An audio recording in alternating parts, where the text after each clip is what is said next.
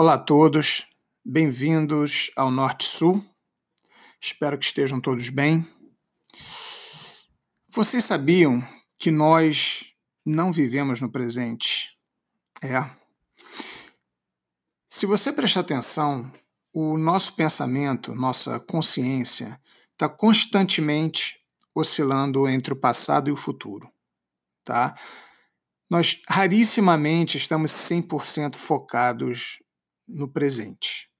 Então, por exemplo, da próxima vez que você estiver caminhando na rua, se é que você está saindo de casa, ou jantando, ou lendo um livro, ou escrevendo alguma coisa para o trabalho, preste atenção no que está ocorrendo dentro da sua cabeça. Escuta essa voz interior que está sempre falando contigo. Então, por exemplo, quando, enquanto nós estamos fazendo essas atividades, essa voz nas nossas cabeças está sempre nos distraindo. Está né? Tá sempre trazendo à tona questões aleatórias, questões que estão vindo do nosso subconsciente, tanto do passado quanto do futuro. Então, por exemplo, muito comum, enquanto eu estou escrevendo ou lendo qualquer coisa, ou engajado em qualquer atividade, eu ao mesmo tempo estou pensando, pô, será que acho que não deveria ter comido tanto no jantar, ou pô, esqueci de lavar a louça mais cedo, né? Ou seja, coisas do passado, ou putz, preciso terminar aquele trabalho antes do almoço amanhã, tem que pagar aquela conta que está vencendo no fim do mês, ou seja, futuro. Então, ou passado ou futuro. Nós rarissimamente conseguimos estar presentes naquele momento, tá? No momento presente.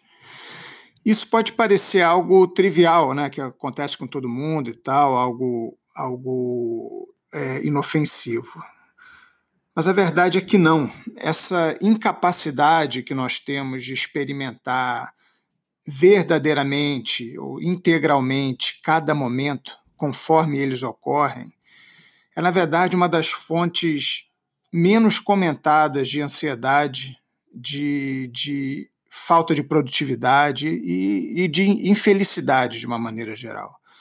Isso é algo que gera muito mais estresse do que muita gente se dá conta. Nessas questões futuras e passadas estão constantemente nos perturbando. É, elas estão sempre disputando a nossa atenção e inibindo a nossa habilidade de desfrutar o presente de forma integral. Isso é particularmente preocupante porque a gente tem uma tendência de remoer pensamentos negativos mais do que os positivos. Tá? Então, consequentemente, essa distração nos impede de experimentar plenamente a nossa consciência, nos impede de estar totalmente relaxados e conectados e focados em cada momento. Então, é, conscientemente ou não, para a maioria das pessoas isso se torna uma fonte de estresse muito grande. É aí que entra o conceito de, de mindfulness, né? como se diz em inglês, se não me engano em português, é consciência plena.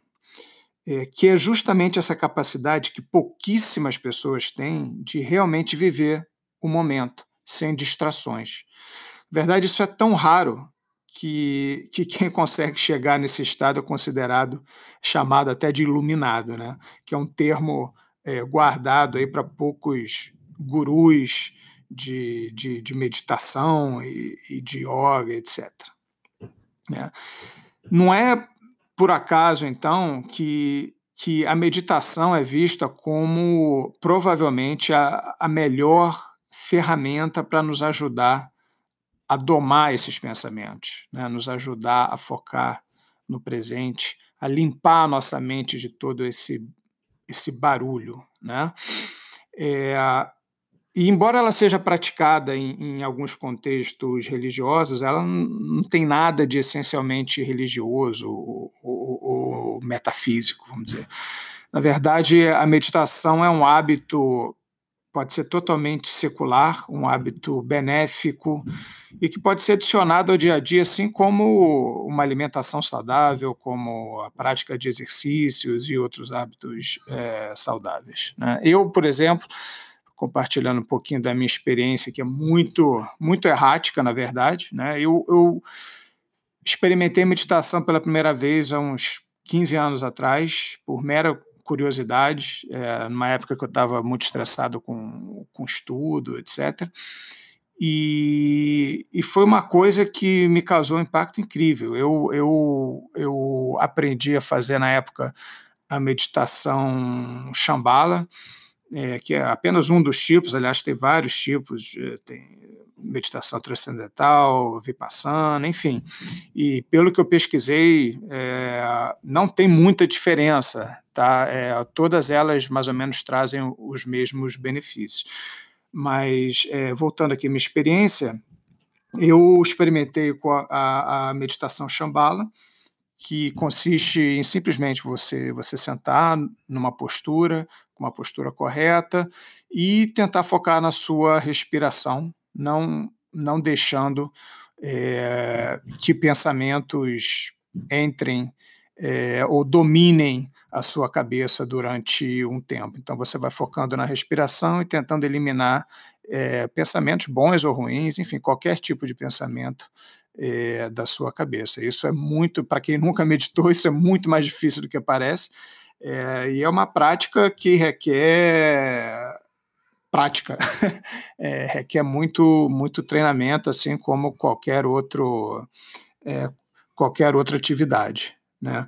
É, eu não sou nem de longe um especialista no tema, inclusive até por isso que eu resolvi gravar esse, esse episódio, para passar a perspectiva de alguém comum, de alguém que pratica de forma muito esporádica, mas mesmo assim consegue ver um benefício é, nessa prática. Então, mesmo que você só consegue, só consiga praticar cinco minutos aqui, 20 ali, dia sim, dia não, ou semana sim, semana não, é, eu, eu, eu estimulo muito você a tentar incorporar isso dentro do seu, do seu dia a dia é, especialmente nessa época de coronavírus, que é uma época de tanta incerteza, tanto estresse, é, a prática da meditação realmente traz benefícios incríveis. É, como eu disse, é, tem, existem diferentes formas de meditação, você pode procurar a que for a mais conveniente para você, tem muita coisa online, muita instrução, muito curso online é, disponível hoje em dia, então realmente é muito fácil encontrar algum apoio. É, eu tenho certeza que muitos de vocês estão pensando: ah, mas eu tenho outros hobbies que me ajudam a, a, a limpar a mente, a relaxar. Eu, poxa, eu gosto de pintar, eu gosto de dar uma corrida no parque, é, eu faço, enfim, eu gosto muito de ler, gosto de escrever, e esses hábitos são, essas práticas são a minha meditação.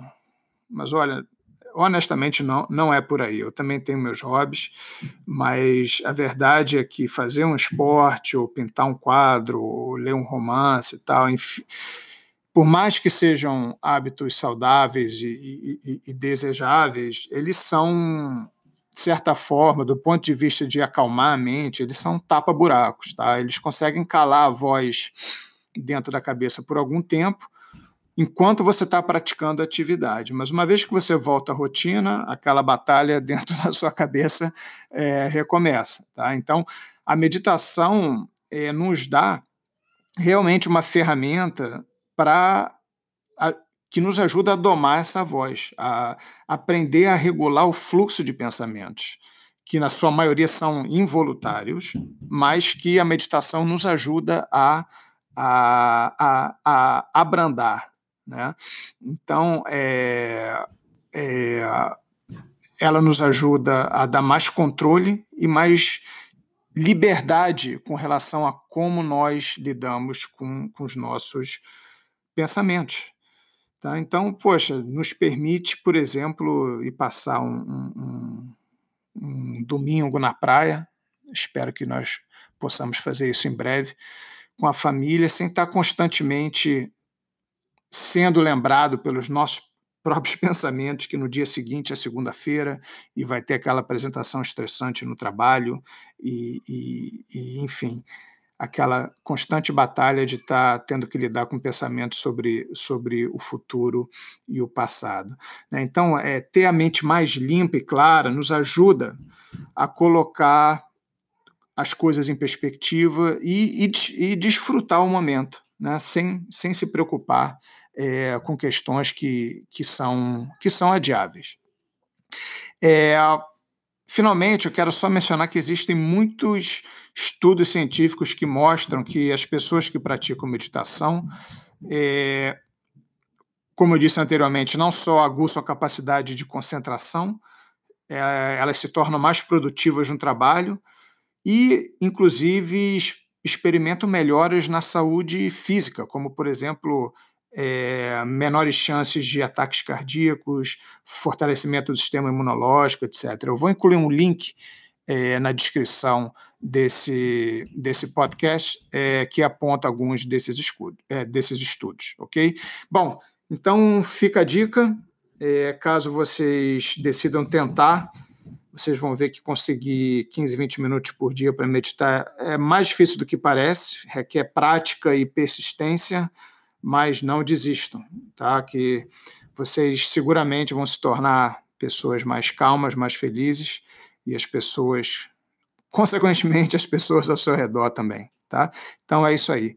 Continua em casa, um grande abraço e até a próxima.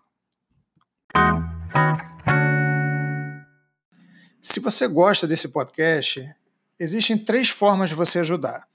Primeiro, assinando ou seguindo o podcast na plataforma de sua preferência, seja ela iTunes, Podcast, Spotify, etc. Assim também você fica sabendo automaticamente quando tem um novo episódio.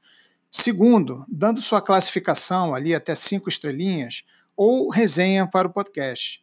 Finalmente, compartilhando com amigos, famílias e nas suas redes sociais. Muito obrigado. Se você quiser entrar em contato, nosso e-mail é contato@nortesulpodcast tudo junto, ponto com. Estamos também no Twitter, no Norte Sul Podcast.